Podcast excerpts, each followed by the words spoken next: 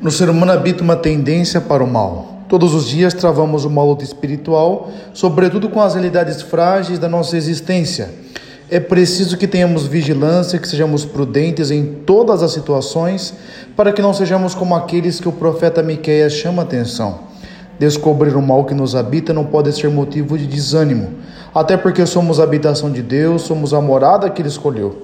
Ele é o prometido das nações, o Messias, o sentido primeiro e último da realidade. Não tenhamos medo de nos confiar inteiramente aos seus cuidados.